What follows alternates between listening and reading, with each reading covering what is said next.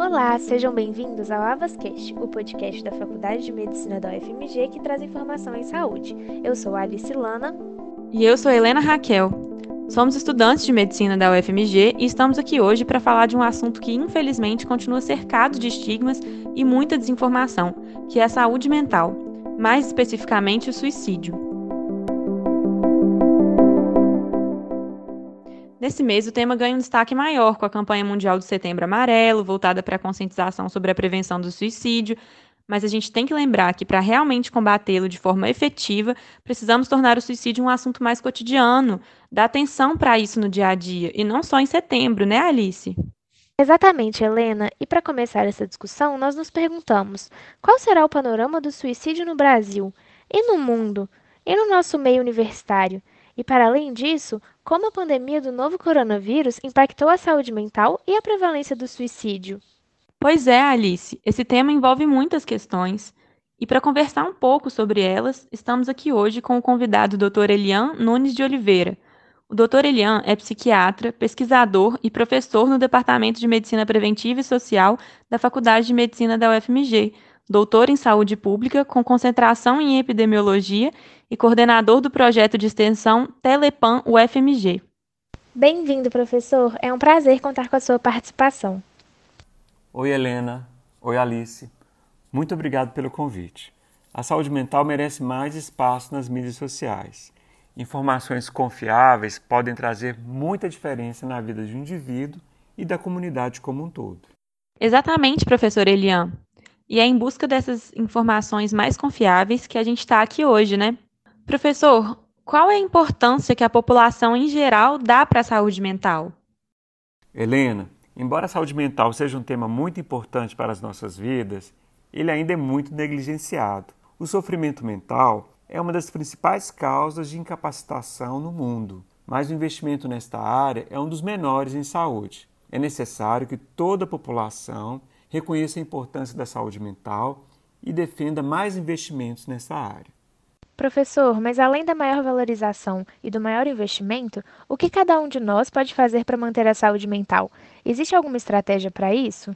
Alice, para promover a saúde ou prevenir o adoecimento mental, precisamos não apenas de estratégias individuais e comunitárias, mas também de políticas públicas para a população em geral. Cada pessoa pode se responsabilizar pela busca de uma melhor qualidade de vida e bem-estar, preocupando-se não apenas com seus hábitos, atitudes e crenças pessoais, mas também com o que podem contribuir para o bem comum. Uma vida saudável, por exemplo, pode beneficiar a saúde do indivíduo, mas também repercute favoravelmente na vida de outras pessoas e em toda a comunidade que o cerca. Da mesma forma, as ações nas esferas comunitárias e populacionais também repercutem na, na, saúde individual. Vivemos numa complexa rede de relações e compromissos individuais e coletivos. Um posicionamento mais responsável e solidário produzirá, sem dúvida, maiores benefícios. Nossa, professor, é muito interessante ter essa perspectiva da saúde mental como um bem coletivo, compartilhado, não só individual a gente sabe que o suicídio é a consequência mais extrema de um indivíduo que está em sofrimento mental. Mas o que a gente sabe sobre suicídio no Brasil e no mundo? Helena, já sabemos que temos números muito preocupantes sobre suicídio no Brasil e no mundo, especialmente entre jovens. Mas também é um fato que investe pouco em cuidados que possam diminuir as taxas de suicídio. Não apenas os indivíduos precisam de melhor qualidade de vida, mas as comunidades precisam de uma melhor integração e organização para acesso fácil aos cuidados em saúde mental. Entretanto, o governo precisa também investir em políticas públicas para a saúde mental.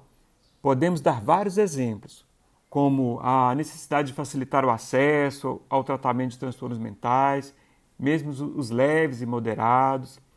Além disso, é fundamental a mudança de hábitos e comportamentos que possam comprometer a saúde mental, como o consumo abusivo né, de bebidas alcoólicas, o sedentarismo, a violência e a injustiça social.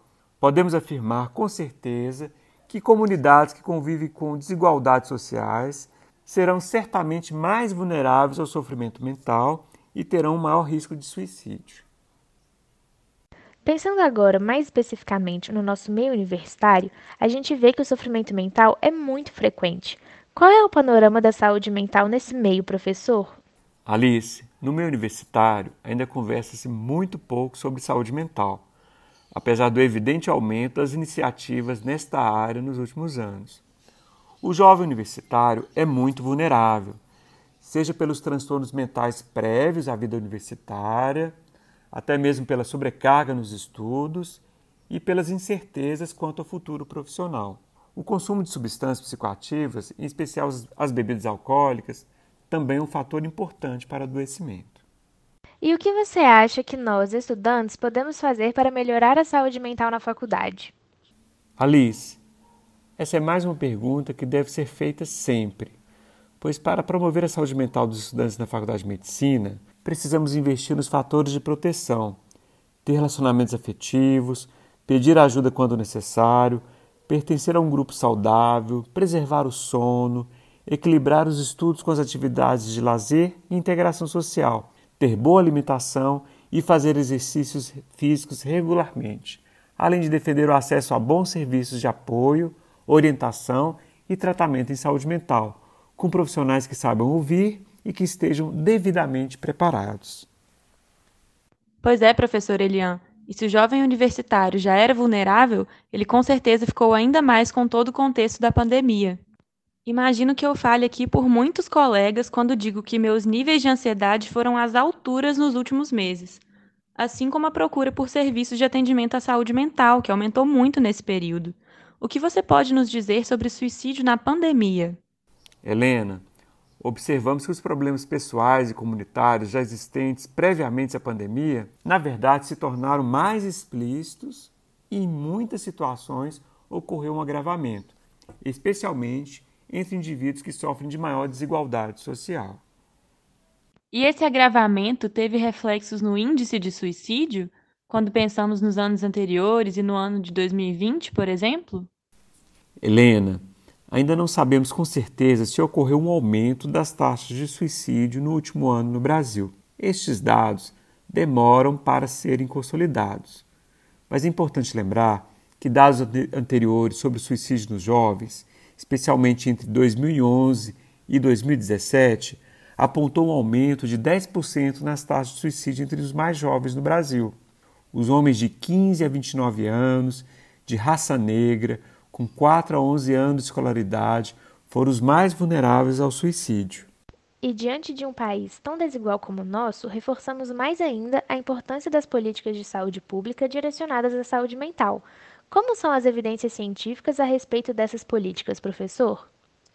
Alice, este capítulo das políticas públicas em saúde mental informadas por evidências científicas tem se tornado cada vez mais importante para o nosso país e o mundo como um todo. Os recursos são escassos e precisam de maior embasamento para obtenção de melhores resultados. Políticas que considerem as vulnerabilidades individuais, coletivas e programáticas têm produzido resultados mais favoráveis. Como exemplo, temos o combate ao tabagismo no Brasil, onde as medidas defendidas para a promoção de ambientes saudáveis e acesso aos tratamentos proporcionaram uma diminuição importante do consumo de tabaco no Brasil. Enquanto em outros países, um grande consumo do tabaco foi mantido ou até se agravou nos últimos anos.